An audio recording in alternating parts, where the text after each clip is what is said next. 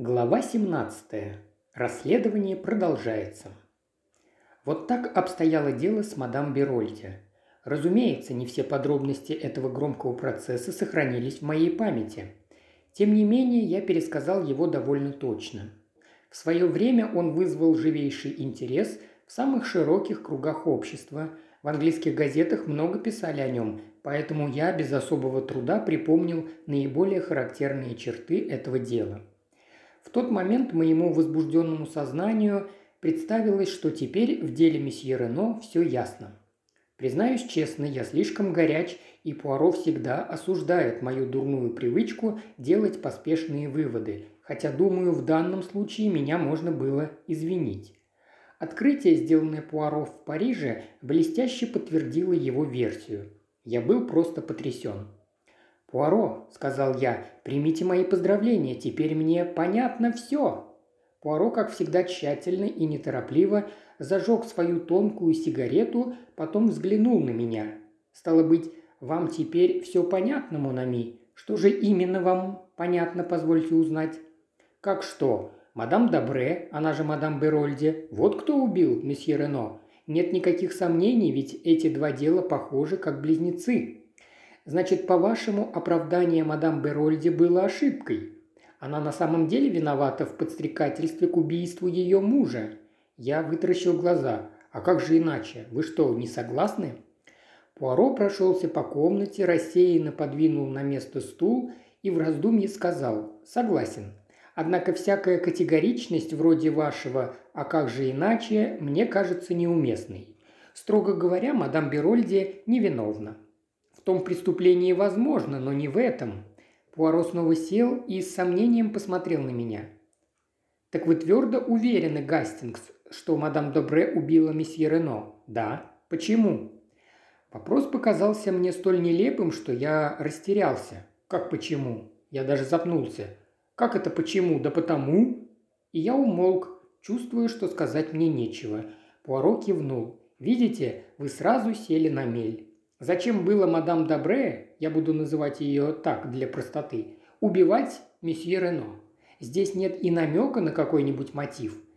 Его смерть ровным счетом ничего ей не даст, кем бы она ни была, его любовницей или просто шантажисткой. С его смертью она лишается дохода.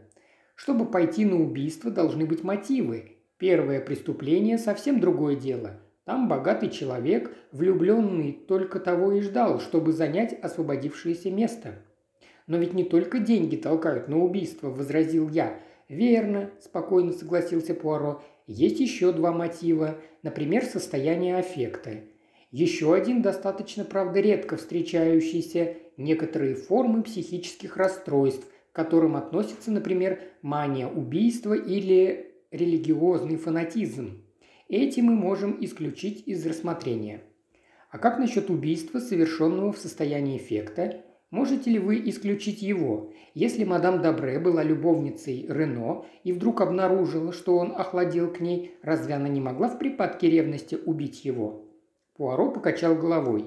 Если, заметьте, я говорю если, мадам Дабре даже и была любовницей Рено, он не мог охладеть к ней, ведь они познакомились совсем недавно – и вообще вы очень ошибаетесь на ее счет. Эта женщина может сыграть сильную страсть. Она превосходная актриса, но в жизни она совсем не та, какой хочет казаться. Проанализируйте ее поведение, и вы поймете, что она хладнокровна и расчетлива во всех своих поступках. Ведь она подстрекала своего молодого любовника к убийству совсем не для того, чтобы потом связать с ним свою жизнь. Она метила выйти замуж за богатого американца, которому, вероятно, была совершенно равнодушна. Если она совершила преступление, то только ради выгоды. Здесь же она ничего не выигрывает. Кроме того, как вы объясните, кто вырыл могилу? Женщине это не под силу. Но ведь у нее мог быть сообщник, предложил я, не желая так легко сдаваться.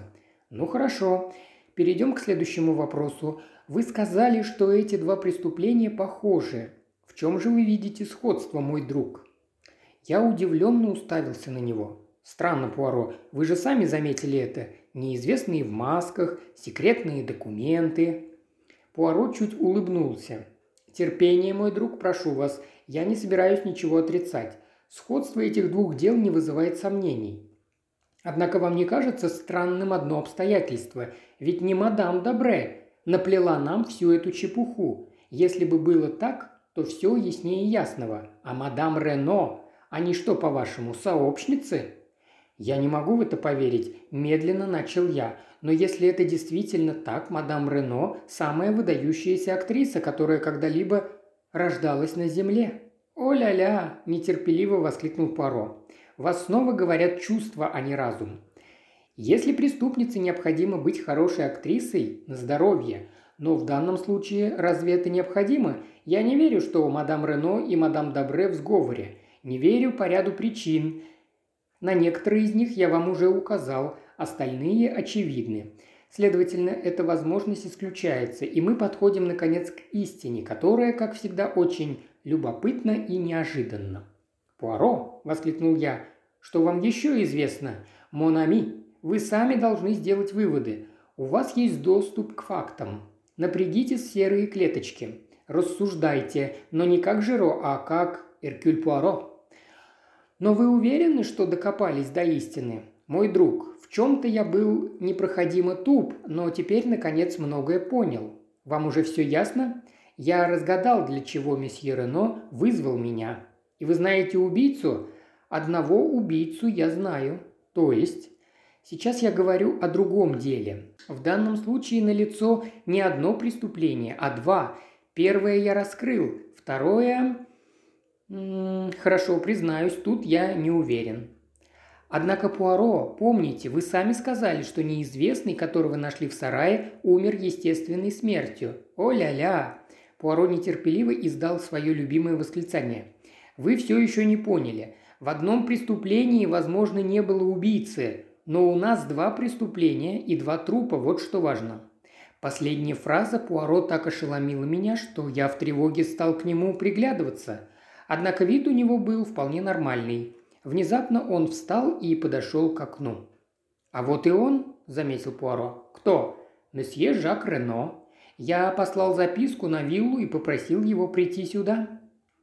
Это сообщение сразу изменило ход моих мыслей, и я спросил Пуаро, знает ли он, что Жак Рено в ночь убийства приезжал в Мерлинвиль.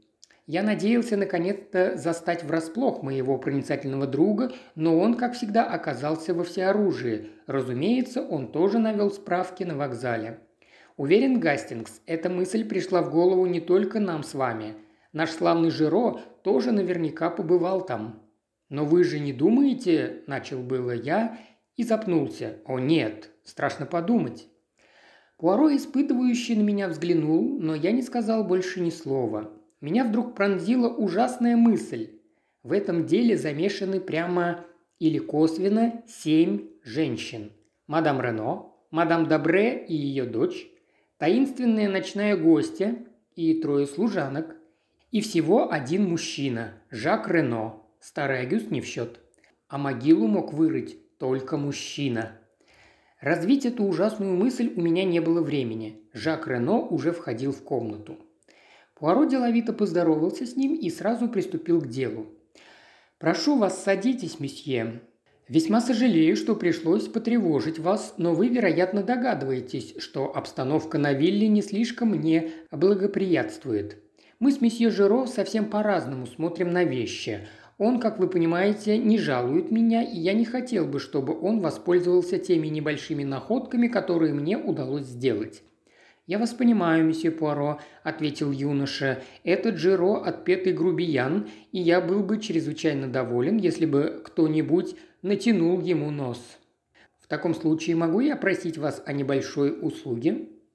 «Разумеется», Нужно пойти на вокзал, доехать поездом до следующей станции, до Абалака и узнать там, не оставляли ли в ночь убийства двое иностранцев чемодан в камере хранения. Это небольшая станция, и иностранцев там наверняка запомнили бы. Могли бы вы сделать это? «Охотно, месье Пуаро», – озадаченно ответил юноша, однако с полной готовностью. «Видите ли, нам с моим другом предстоит заняться другими делами. – объяснил Пуаро. Поезд в Абалак отходит через четверть часа, и я бы просил вас не заходить на виллу, чтобы Жиро ничего не заподозрил. Хорошо, я пойду прямо на станцию. Он поднялся и хотел было идти, но Пуаро остановил его. «Минутку, месье Рено, у меня вызывает недоумение одно незначительное обстоятельство. Почему сегодня утром вы не сказали месье Оте, что в ночь убийства были в Мерлинвилле?» Жак Рено густо покраснел. С трудом удалось ему взять себя в руки. «Вы ошибаетесь. Я был в Шербуре, о чем и сообщил следователю сегодня утром. Глаза Пуаро сузились, как у кошки, и вспыхнули зеленым огнем. В таком случае это очень распространенная ошибка, ибо ее разделяет и железнодорожные служащие. Они показали, что вы прибыли в Мерлинвиль поездом в 11.40. Видно было, что Жак Рено жестоко борется с собой. Потом он вдруг решился. А если и так? Полагаю, вы не намерены обвинить меня в убийстве отца? В запальчивости вскричал он, гордо вздернув подбородок. «Я хотел бы знать, зачем вы приезжали сюда?» Причина простая. Я приехал повидаться со своей невестой, мадемуазель Добре. Нам предстояла долгая разлука, я и сам не знал, когда мне удастся вернуться, поэтому счел необходимым встретиться с ней перед отъездом и заверить ее в своей неизменной преданности. «И что же, вы повидали ее?» Пуаро не сводил с него глаз. Рено несколько замялся с ответом, потом коротко бросил «да». «И что вы сделали потом?» Убедившись, что опоздал на последний поезд, я пошел пешком в Сент-Бове. Там я достучался в гараж, нанял автомобиль и вернулся в Шербур, в Сент-Бове, но до него километров 15, весьма утомительная прогулка, месье Рено. Я... Мне хотелось прогуляться. Пуаро наклонил голову, как бы давая понять, что удовлетворен объяснением. Жак Рено взял шляпу и трость и вышел из комнаты. В мгновение ока Пуаро вскочил на ноги. «Быстрее, Гастингс! Пойдемте за ним!» Держась на почтительном расстоянии, мы шли за Жаком Рено по улицам Мерлинвилля. Убедившись, что он свернул к станции, Пуаро остановился. «Все в порядке. Он проглотил приманку. Пусть себе едет в Абалак и расспрашивает там про несуществующий чемодан, оставленный несуществующими иностранцами. Все это я, конечно же, нарочно придумал. Надеюсь, вы поняли?» «Вы хотели избавиться от него?» – воскликнул я. «Ваша проницательность достойна восхищения, Гастингс. А теперь, если не возражаете, мы с вами отправимся примехонько на виллу Женевьева».